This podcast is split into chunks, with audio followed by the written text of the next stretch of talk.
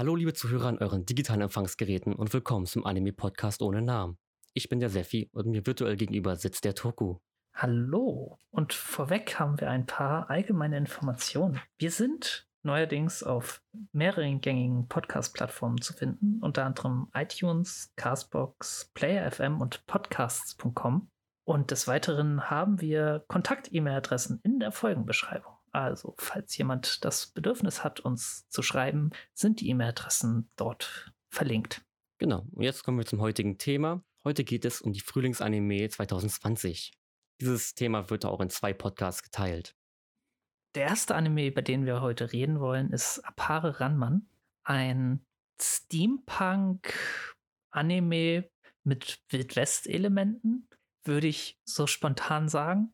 Und zwar geht es um den namensgebenden Apare, der ein genialer Erfinder ist für Dampfmaschinen und einem Rennen quer durch die USA von der Ost- zur Westküste. Ein Rennen? Ja. Ich kann mir das vorstellen. Nun, ähm, genau, ursprünglich kommt Apare aus äh, Japan und hat sich dort halt mit einem lokalen ähm, Shogun angelegt und sollte dafür halt hingerichtet werden. Und ein mhm. Samurai äh, wollte ihm halt ein wenig helfen und hat halt so gemeint, dass er sich vielleicht stellen soll und dann ähm, das vielleicht gar nicht so schlimm wird.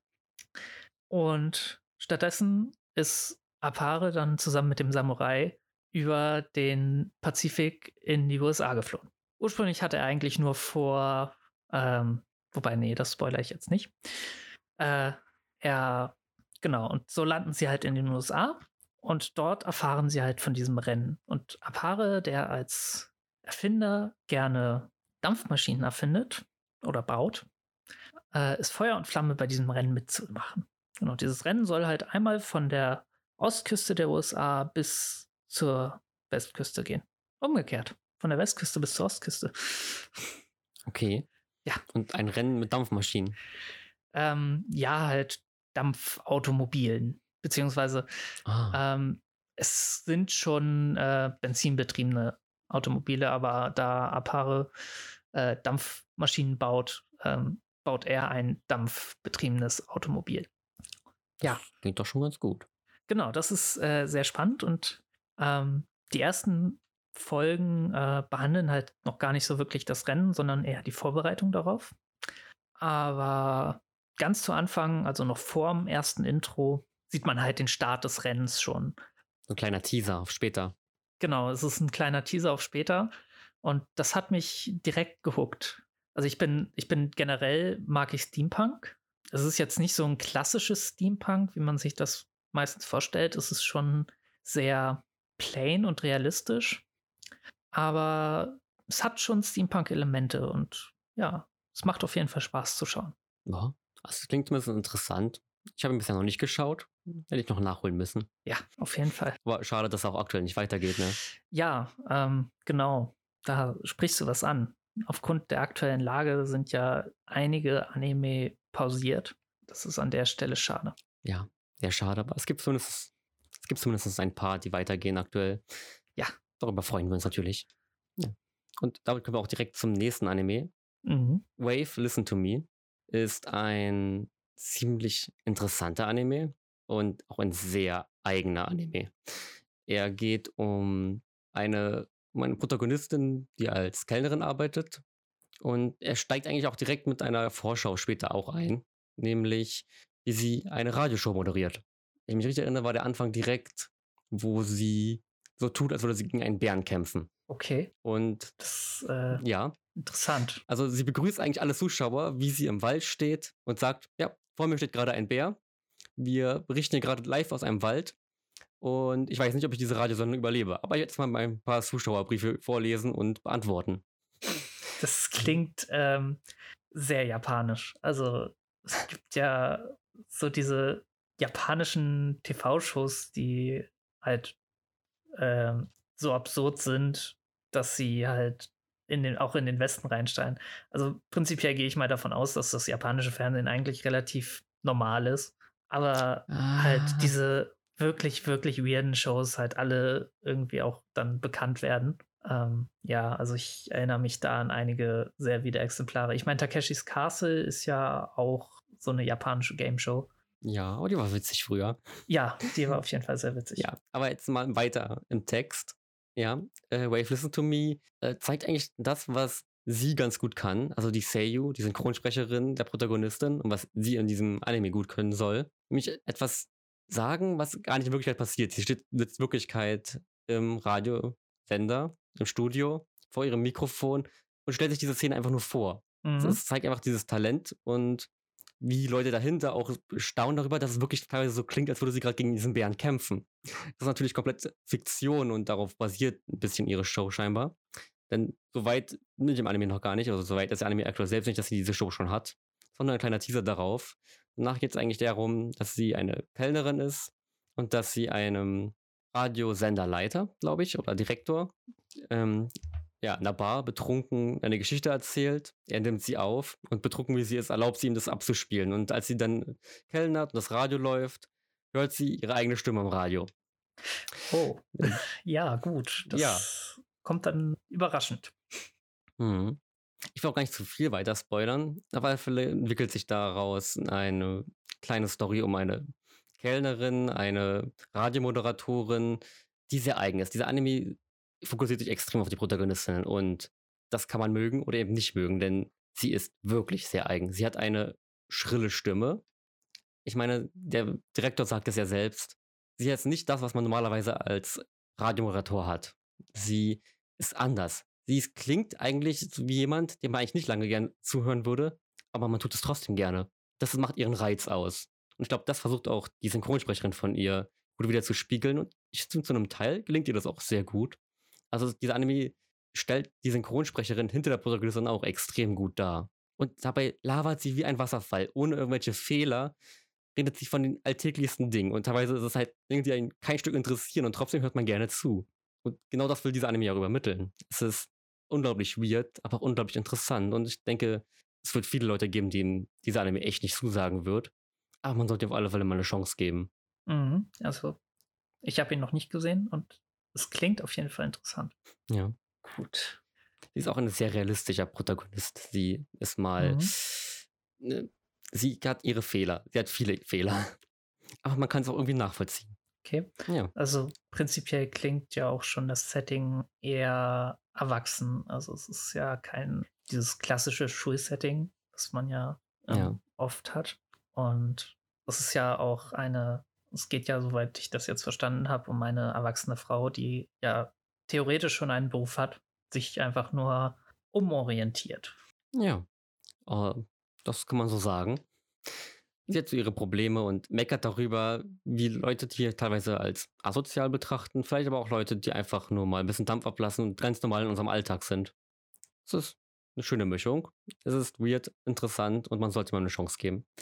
Ja, aber damit wir nicht zu viel darüber reden, kann ich auch direkt zu einem etwas entspannteren Anime kommen. Darüber geht es um Arte. Spielt Anfang des 16. Jahrhunderts und beschäftigt sich mit einer weiblichen Künstlerin namens Arte.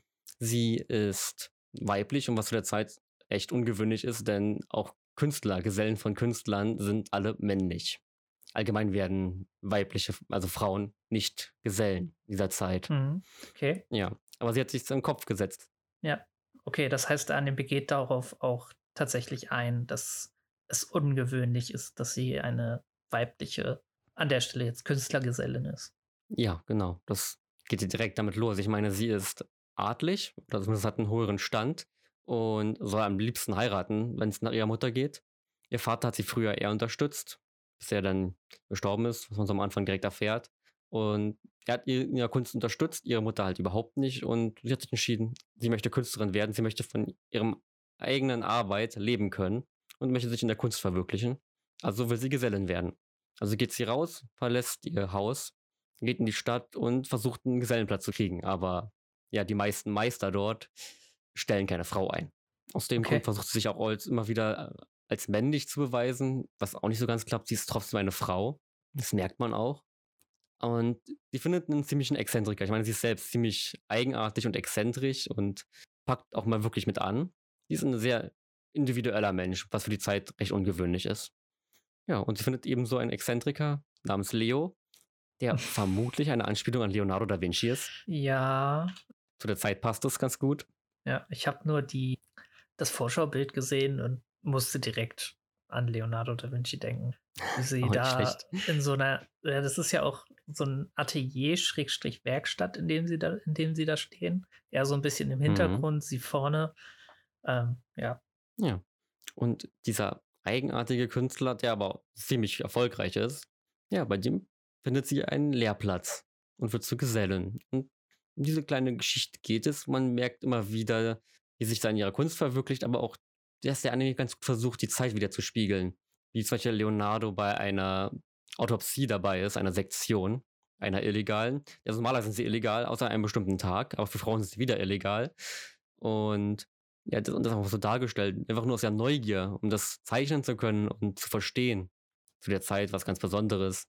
Oder eben eine Konkubine, also eine Frau für Adlige, eine, eine Prostituierte für Adlige. Also ja, es wird relativ ernst dargestellt. Also ich meine, einerseits wird sie halt in ihrem Alltag gezeigt und wie Arthur sie teilweise bewundert. Andererseits, ihr Beruf hat auch Auswirkungen.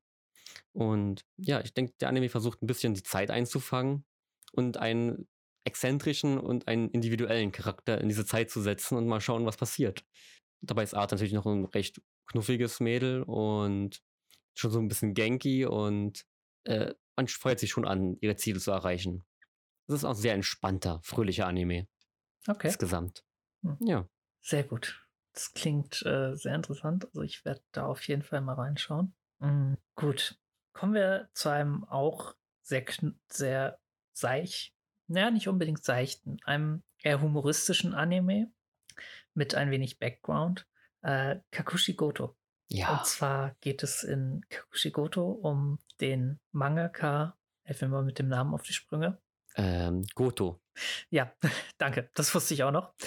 Äh, um den Mangaka Goto, der äh, eine Tochter hat, eine sehr junge Tochter namens Hime.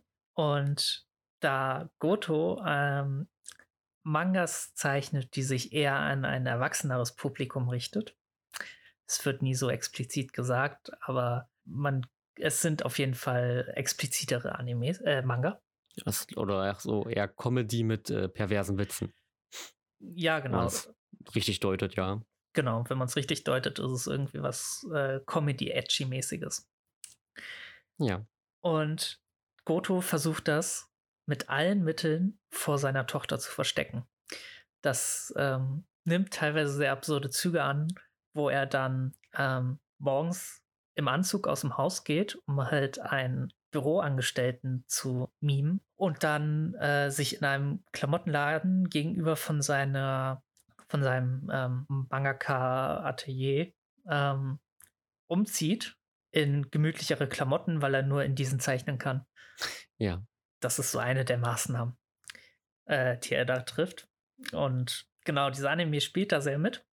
Aber ähm, gerade immer vor dem Opening, also äh, teilt er sich so ein bisschen zwei. Also vorm Opening zeigt er immer so, immer so ein bisschen die äh, Zukunft. Also da ist halt Hime schon 16 Jahre alt. Ich glaube sogar 17. Vielleicht auch 17. Das weiß ich gerade nicht so genau. Ähm, ja.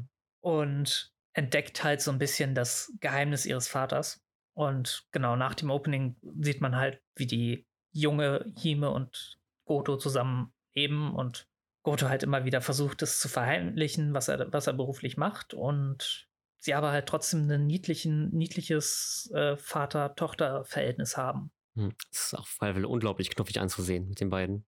Ja, es erinnert mich da so ein bisschen an äh, Sweetness and Lightning oder an Usagi Drop. Usagi Drop, genau. Ja, stimmst zu. Es ist äh, die Comedy lebt ein bisschen von seinem Geheimnis. Trotzdem ist die Comedy nicht alles, was diesen Anime ausmacht. Wenn man diesen Comedy-Aspekt nicht mag, wird es vielleicht schwierig, ihn zu mögen. Trotzdem bietet er mehr. Einerseits hat er halt, schlägt er immer mal wieder so kleinere, ernstere Töne an, hat so kleine, nette Lektionen enthalten und die Interaktionen zwischen Vater und Tochter sind unglaublich süß, ja. Und sehr herzerwärmend. Genau. Daher auch einer, für mich einer der Favoriten der Season. Mhm. Für mich auch, auf jeden Fall von den neu gestarteten, ähm, ich glaube, mein bisheriger Favorit. Es sei denn, ich habe jetzt gerade einen vergessen. Ja, es ist, glaube ich, für mich auf einer gleichen Ebene wie noch. Ich weiß nicht, ich finde es schwer, die Top 3 zu ordnen, von denen, die keine zweite Season sind. Nun gut. Dann kommen wir zu einem Anime, der definitiv nicht in der Top 3 ist. The Millionaire's Detective. The Millionaire's Detective geht um äh, den namensgebenden Millionär, der ein bisschen mehr als ein Millionär ist. Ähm, man weiß nicht, okay. wie viel Geld er hat, aber er hat so viel Geld, dass er eigentlich keine Grenzen hat an Geld.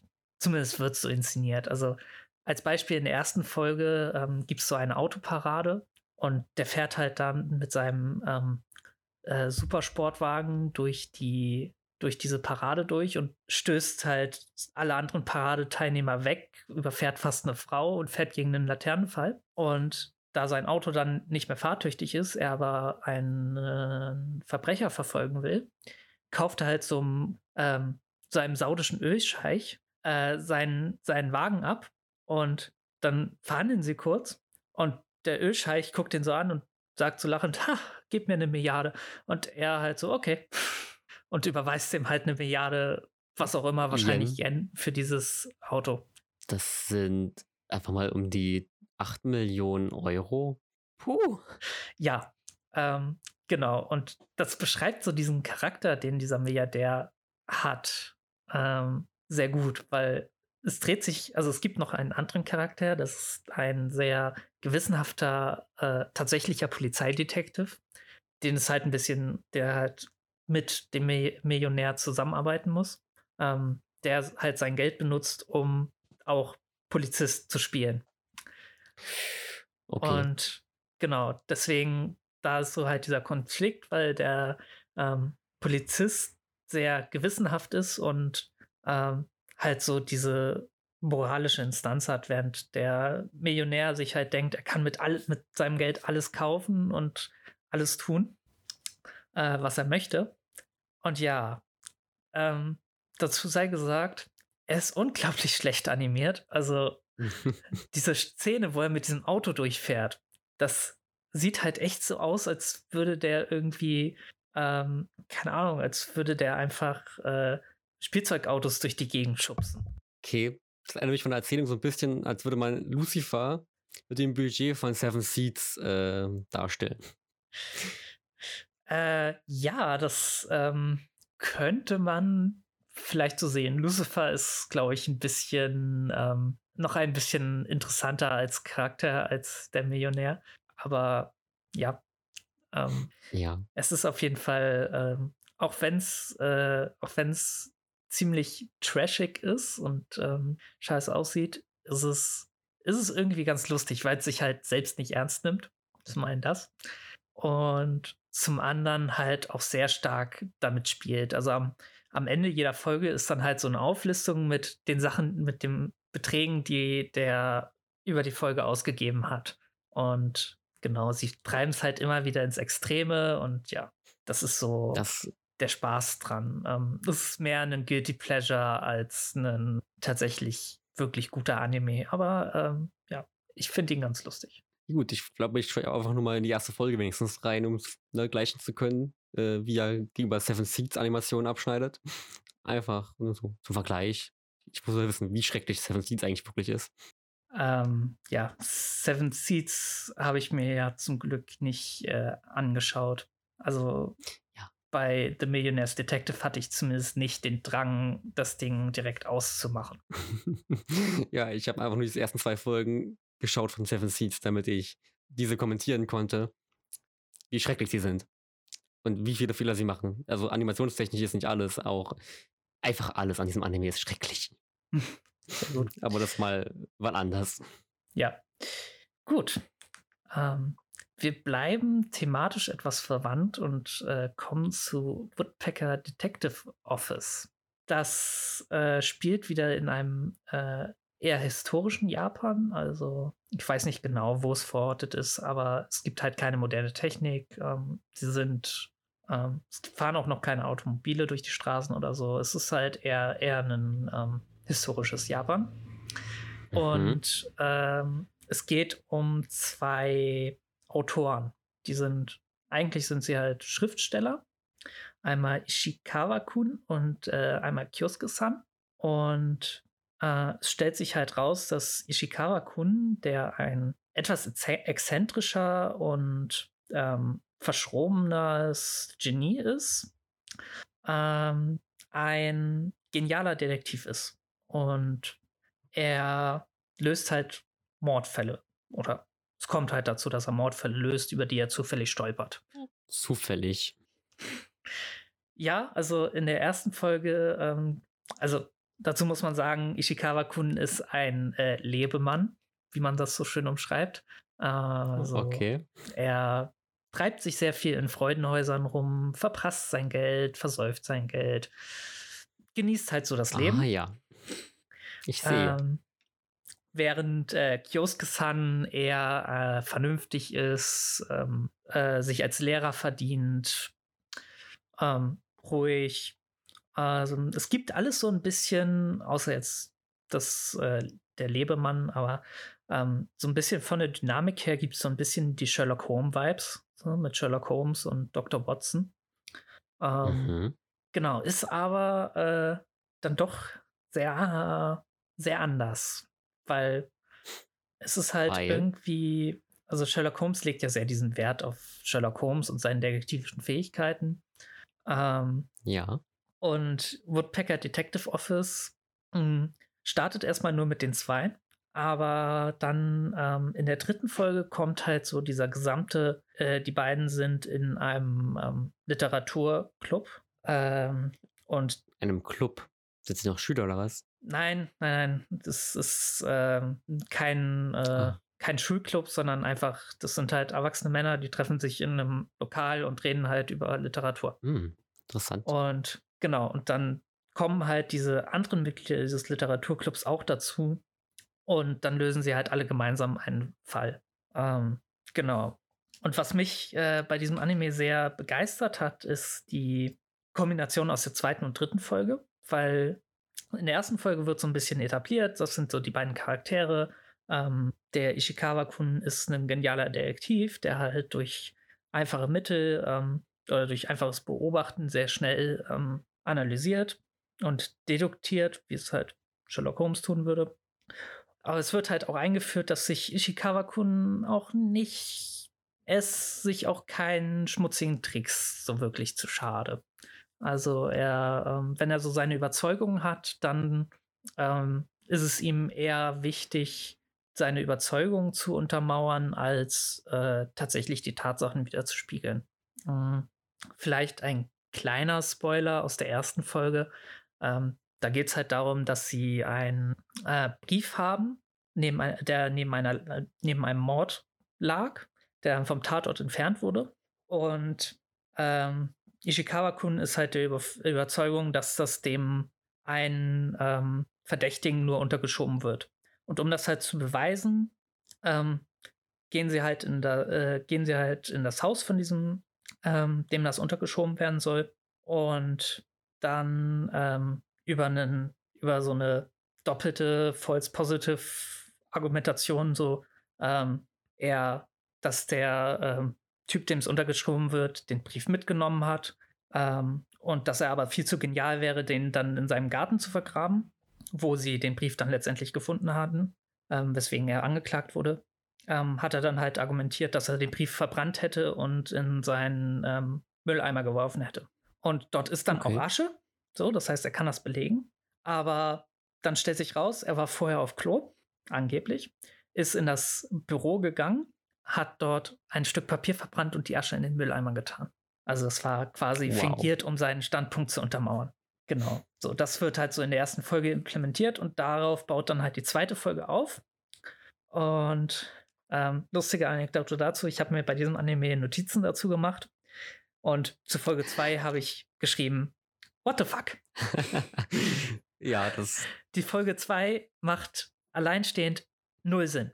Man versteht es nicht und es passt einfach hinten und vorne nicht. Und genau, die Folge 3 ähm, geht so weiter und schafft es dann am Ende, eine, wie ich finde, wirklich, wirklich gute Auflösung für das Ganze zu finden. Wo das mit den Charakteren passt, wo es mit der Geschichte passt. Und ja, das äh, war so das, was mich da sehr fasziniert hat und weswegen ich diesen Anime doch sehr gut finde. Das, ich meine, so eine Kehrtwende von Verwirrung zu Aha, das ist immer ein toller Effekt, den ein Anime erschaffen kann. Deswegen sollte man nicht immer alles direkt bei Verwirrung aufgeben. Ja, richtig. Manchmal kommt was sehr Gutes bei raus. Ja. Ja, gut. Und jetzt von etwas besseren Anime zu einem äh, der durchschnittlichen Anime, würde ich sagen. Tamayomi.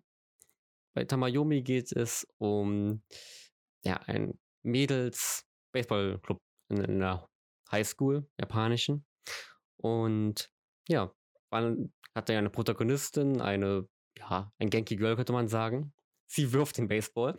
Ähm, und sie hatte in ihrer Kindheit eine Kindheitsfreundin, die sie auf dieser Schule wieder trifft. Ein Catcher. Und ja, sie hat in ihrer Mittelschulzeit einen extrem starken Wurf gelernt, der in der Luft eine extrem starke Wende macht, den aber keiner ihrer Catcher fangen konnte. Das heißt, er war nutzlos. Und dadurch war sie ziemlich frustriert und hatte eigentlich keine große Lust mehr, wirklich Baseball weiterzumachen, während man nicht unbedingt weiß, warum sie ihre Kindheitsfreundin aufgehört hat, aber sie hat auch scheinbar gegen Ende der Mittelschule aufgehört, Baseball zu spielen. Und als sie sich wieder treffen, erinnern sie sich an ihre Kindheit und wollen zusammen dem Baseballclub beitreten, der aber scheinbar aktuell leer ist, ist dieser Schule. Und ja, dann gibt es noch so zwei Baseball-Fangirls, die nicht selbst Baseball gespielt haben, sondern einfach nur, ja, Baseball-Girls-Fangirlen.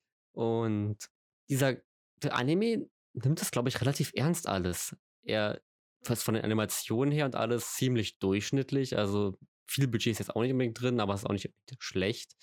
Die Mädchen sind nicht unbedingt alle auf super süß getrimmt, sondern auch ein bisschen realistischer von den Proportionen, dass sie halt etwas trainierter sind und so weiter. Aber in, in keinem sehr realistischen Stil, was es auch wieder ein bisschen schade macht. Und der Anime nimmt sich zwar ernst, aber schafft es dabei eben keine Spannung aufzubauen in, entweder wäre er in eine etwas unrealistische Richtung gegangen oder in eine deutlich realistischere Richtung, hätte er vielleicht mehr Spannung aufbauen können, aber so ist er, ich habe nur die ersten zwei Folgen geschaut, aber es war sehr langweilig.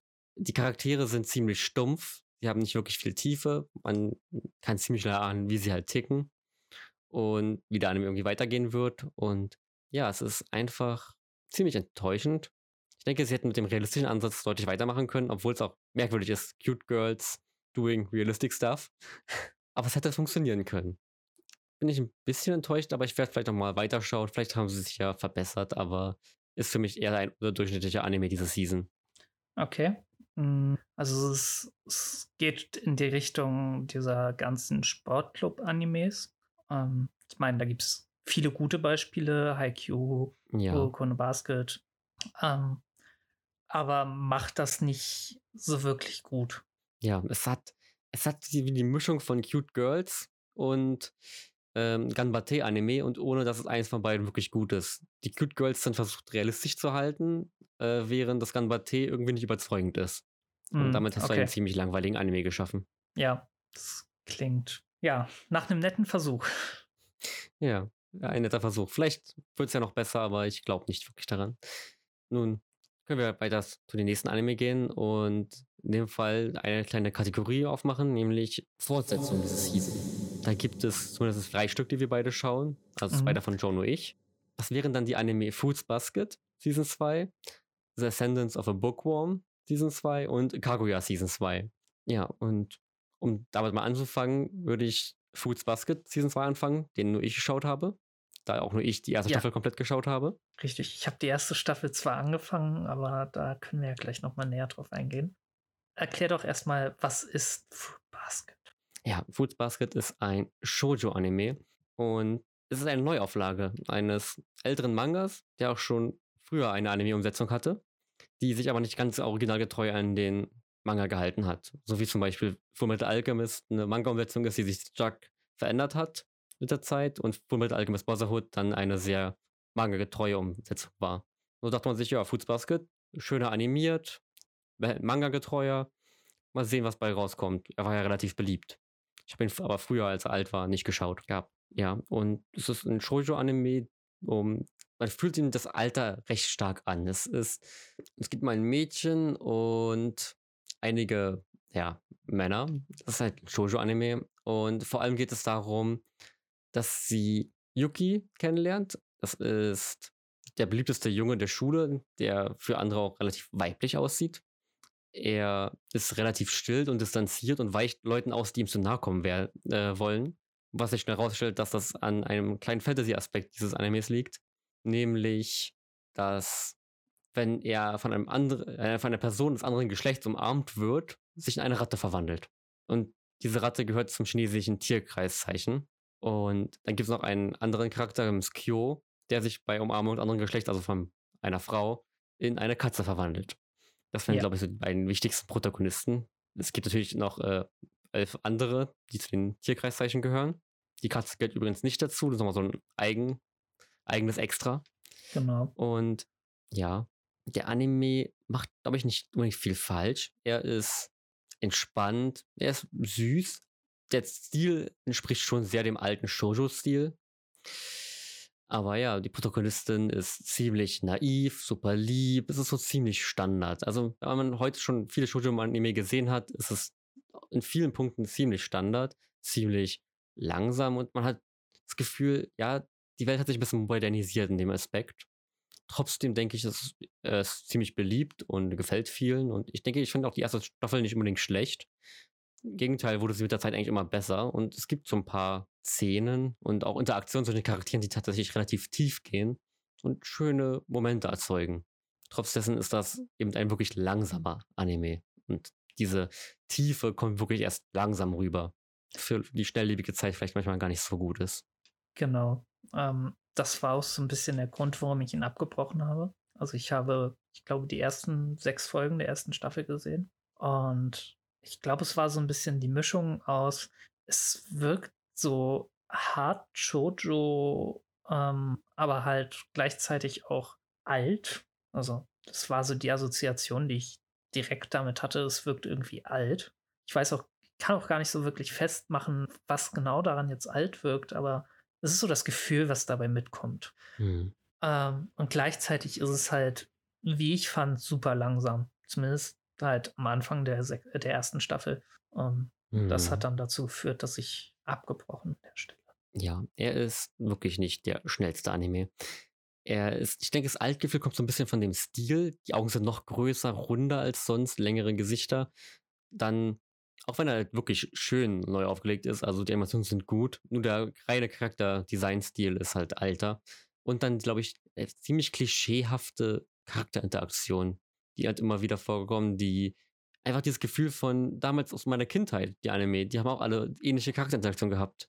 Die sind nicht schlecht, überhaupt nicht. Es gibt deutlich schlechtere in den aktuellen Anime, aber sie sind, man kennt sie.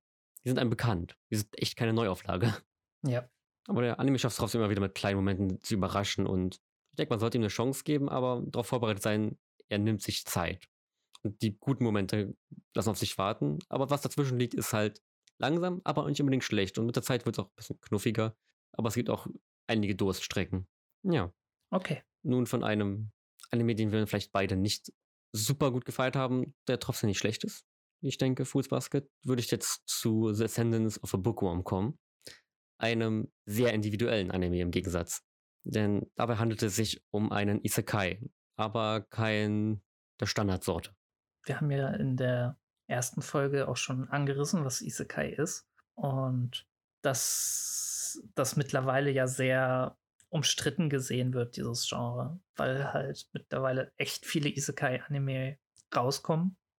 Und was genau macht Bookworm da besonders?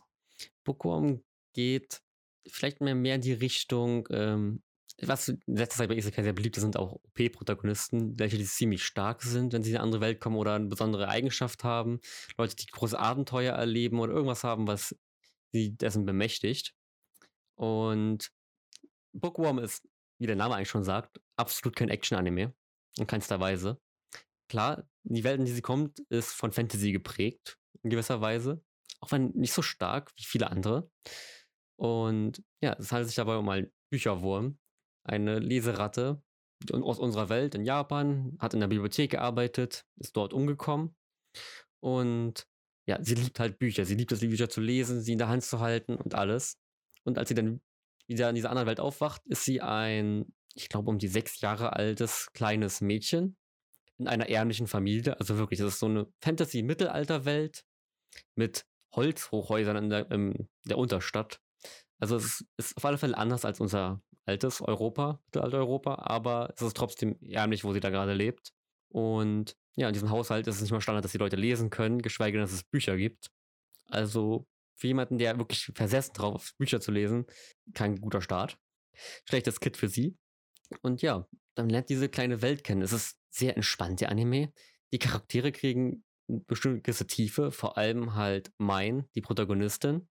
Und was man jemand vielleicht als Kritik vorhalten kann, ist, dass andere Kinder ihres Alters, teilweise vor allem Lutz, der Mitprotagonist, unglaublich reif ist für sein Alter. Also etwas, was nicht absolut nicht realistisch ist, aber das mal einmal dahingestellt, das ist eh Standard in Anime, dass Kinder zu reif sind.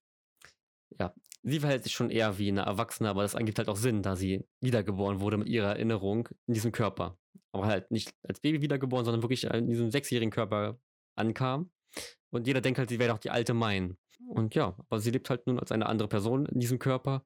Und das verändert vieles. Ich meine, sie, die Schrift und die Sprache dort sind eine andere. Also die Sprache versteht sie alles, aber die Schrift ist eine eigene, die sie auch später erst lesen lernen muss.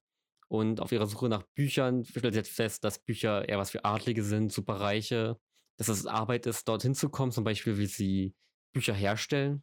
Und halt fest, ja, Papier ist schwierig, äh, fangen wir mal mit Steintafeln, Holztafeln und sonstiges an, um einfach nur wenigstens was aufschreiben zu können.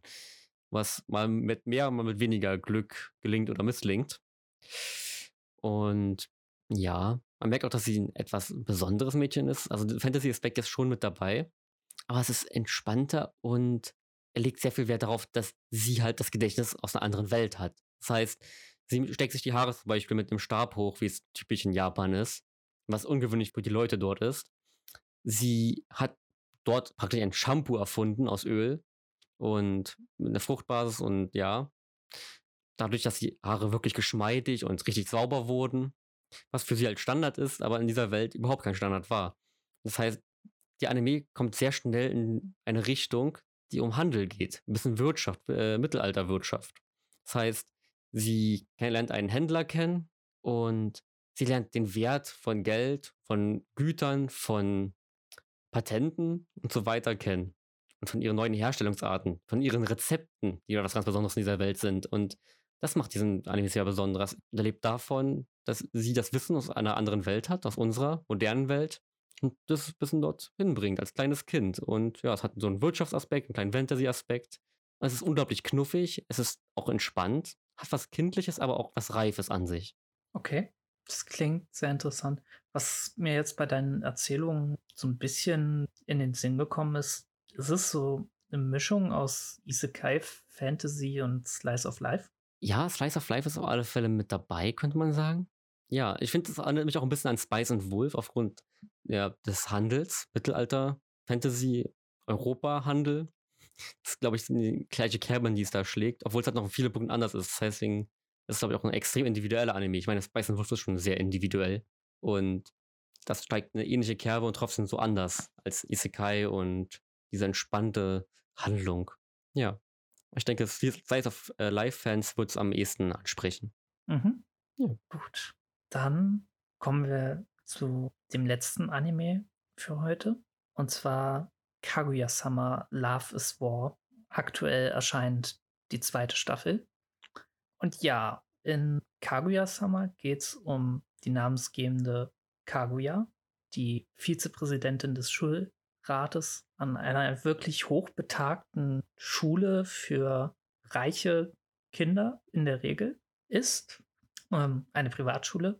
Und genau, Kaguya ist halt die Vizepräsidentin und dann gibt es halt noch den Präsidenten des genau. Schülerrats am Anfang. Der andere Protagonist. Genau, der andere Protagonist. Und genau, der Präsident und die Vizepräsidentin sind ineinander verliebt. Und in dem Anime geht es dann darum, wie sie versuchen sich gegenseitig dazu zu bringen, sich die Liebe zugestehen. Und ja. genau, das, ähm, der Präsident ist halt ähm, so einer der wenigen Schüler dieser Schule, die äh, nicht ähm, privilegiert ist und der sich halt seinen Platz an dieser Schule und seinen Platz als äh, Präsident des Schülerrates hart erarbeitet hat. Und ja, dass die beiden, also Kaguya und der Präsident, sind beide wirklich super, äh, super intelligent und schmieden halt die absurdesten Pläne, um sich dazu zu bringen, die Liebe zu bestehen. Und sie sind aber beide irgendwie auf komplett unterschiedliche Arten intelligent und ähm, gehen das auf komplett unterschiedliche Arten an. Während halt ja. Kaguya sehr vorausplanend ist und jedes Detail ähm, manipuliert und ähm, vorausdenkt, ist der Präsident halt besser darin, ähm, spontan mit den Mitteln, die er hat, zu arbeiten. Hm. Ja, also ich denke, Shirogane, wie der Präsident ja heißt, genau. ist, genau. ja, ich meine, er arbeitet viel, er lernt extrem viel, um sich diesen Platz dort hart zu arbeiten. Er ist auch total übermüdet und es gibt einfach ganz viele kleine Details, die später zu vielen Comedy-Szenen führen können. Man lernt diese beiden Charaktere extrem gut kennen, in vielen Aspekten. Was einerseits sehr stark dem äh, Drang dient, daraus ein paar gute Comedy-Szenen zu machen, gleichzeitig aber einem auch diesen Charakteren sehr nahe bringt. Das haben sie ziemlich geschickt gemacht. Und ja, die Interaktionen sind teilweise total absurd. Ihre Pläne sind ein wenig lächerlich aus manchmal aus der deutschen Sicht, wo etwas die Liebe gestehen etwas anderes als es in Japan. Die beiden sind eigentlich, was das angeht, unglaublich schüchtern und äh, sind oft peinlich berührt bei sowas. Auch zum Beispiel wie indirekte Küsse und so weiter. Aber das macht auch so ein bisschen den Humor mit aus. Ja. Und man lebt sich schnell in diese Welt von den beiden rein. Es macht unglaublich viel Spaß. Es ist witzig, es ist absurd, es ist nachvollziehbar und verständlich und es erreicht auf so vielen Ebenen, ob jetzt mal traurig, ob glücklich, ob super witzig oder einfach nachvollziehbar. Genau. Und obwohl es halt irgendwie super realistisch wirkt, ist es halt auch total over the top. Ähm, oh ja. was sie, was sie ab, dass sie da teilweise abziehen. Also ich erinnere mich an die erste Staffel, wo Kaguya mit irgendwie vier ihrer Angestellten den Präsidenten spioniert, nachspioniert hat und dann dafür sorgt, dass sein Handy kaputt geht, damit er ein neues Handy kaufen muss und sie ihm dann ein neues Handy geben kann und sie dann darüber miteinander schreiben können. Ach ja, also es ist manchmal eine ganz andere Welt, ja. Ja, das auf jeden Fall. Und es gibt noch weitere Charaktere in diesem Schülerclub. Und zwar einmal ähm, die ziemlich, sagen wir, geistig auf der äh, Verliererseite stehende Shika, die Schriftführerin dieses äh, Schülerrats ist. Und den ähm, etwas klischeehaften ähm, Otaku-Nerd Ishigami. Ja. Ähm, und die beiden bringen da halt dann nochmal eine weitere Ebene rein, die halt über diese Interaktion zwischen den ähm, beiden Hauptcharakteren hinaus noch viel weiter für zum einen Comedy, für Charakterentwicklung, ähm, ja, und auch einfach für Tiefe sorgt. Mhm. Die sind manchmal sehr klischeehaft und andererseits haben sie immer ihre eigenen Charaktere und vor allem Shika ist, gibt eine gewisse Würze dem Anime. Sie ist manchmal total, ja, nicht gerade die intelligenteste, andererseits hat sie ziemlich viele Talente und sie ist naiv, überdreht und irgendwo auch egoistisch. Ja, Chica ist besonders. Ja, sie gibt dem Ganzen eine gewisse Würze. Ja. Ja. Definitiv. Ähm, und sie ist halt, also ich finde, wir sollten vielleicht ein bisschen näher auf Chica eingehen, weil sie halt, sie ist halt so ein bisschen, sie treibt die beiden auch an. Also das tun, das tun Ishigami und Chika beide, aber Chika ganz besonders. Ähm, und man weiß immer, man weiß bis jetzt nicht so ganz, rafft Chika eigentlich, was zwischen den beiden läuft? Tut oder tut sie das einfach unabsichtlich aus Naivität raus? Ähm, das ist halt zum einen mega lustig, zum anderen wirkt das, würde man das im echten Leben wahrscheinlich niemandem abnehmen weil es ist schon hart offensichtlich, wie hart die beiden aufeinander stehen. Ähm, und gleichzeitig ist halt Chica als Charakter auch über die Zeit halt einfach so aufgebaut worden, dass man es ihr trotzdem abnimmt. Ähm, ja. Ja. Hm. Und Ishigami Yu ist halt ein ziemlich guter Gegenspieler davon. Er ist, ja, dadurch, dass er ein Otaku ist, etwas schlechter angesehen. Er ist so der Creep. Er redet oft davon, dass die Mädchen schreiend weglaufen, wenn sie ihn sehen. Ja. Er ist jetzt nicht so hässlich, aber er ist halt, er ist ein weirder Typ und hat so eine düstere Einstellung aufgrund dessen, dass die anderen ihn nicht so mögen. Er ist halt sehr klischeehaft, er ist aber auch, er ist halt wieder in diesem Typ sehr over the top und gibt einen ziemlich starken Kontrast zu Shika, der naiven, fröhlichen. Und gleichzeitig seine Witze sind trocken und makaber. Und die kommen einfach manchmal so trocken rüber, dass es nochmal eine komplett andere Ebene von Humor ist, die zusammen mit Shika dann in komplette Absurdität endet. Ich glaube, das ist am schwersten, ja. sie mit zu vermitteln. Der geniale, der fröhliche, der traurige und der halt absurde Humor von Kaguya. Es ist komplett durchmischt und ich glaube, das macht ihn auch so gut in seinem Comedy-Aspekt, weil er halt ganz viel vereint. Ja, das ist, ja, das stimmt. Ähm, dazu muss man sagen, ich eigentlich ähm, hook mich Comedy-Anime nicht so, meistens nicht so ganz, weil, also oft ist Comedy in Anime sehr platt hm, und ja, das ist halt, das ist nicht so mein Ding. Aber ähm, bei Kaguya ist die Comedy und der Aufbau der Witze wirklich extrem gut, so dass ich mehrfach ähm, bei der ersten Staffel jetzt und auch schon bei der zweiten ähm, tatsächlich pausieren musste, weil ich ähm, so sehr gelacht habe und ja, es ist äh, ja. auf jeden Fall großartige Comedy, auch gerade aus der Kombination dieser Charaktere raus. Mhm für mich ist, glaube ich, bei Comedy auch wichtig, was ich persönlich lieber mag, ist, wenn es irgendwie mit nachvollziehbaren Charakteren geschmückt ist. Einer, ich muss nicht unbedingt eine komplett fortführbare Story sein, aber es, ich möchte mit der Zeit die Charaktere besser kennenlernen. Ich möchte irgendwie etwas Einheitliches und irgendwie nachvollziehbar Realistisches in dem Anime finden, wenn ich mich festhalten kann. Und das schafft Kaguya. Es schafft, es ist total over the top und gleichzeitig nachvollziehbar. Süß, knuffig und dazu komplett geschmückt mit Comedy. Macht das zu einem guten Rundenpaket, was auch sehr eigen ist. Ja, das auf jeden Fall. Gut. Ich glaube, wir haben alles für diese erste Folge der Season. Vorschau kann man ja jetzt nicht mehr sagen. Nee. Der äh, Spring Season Anfangsbewertung hat gearbeitet. Äh, es wird noch eine zweite Folge geben, die dann hoffentlich nächste Woche rauskommt, in der wir noch auf weitere Animes, die wir aktuell schauen, eingehen werden. Ja, und so bleibt mir dann eigentlich nur noch zu sagen, vielen Dank fürs Anhören und man hört sich wieder. Genau. Danke fürs Zuhören und bis bald.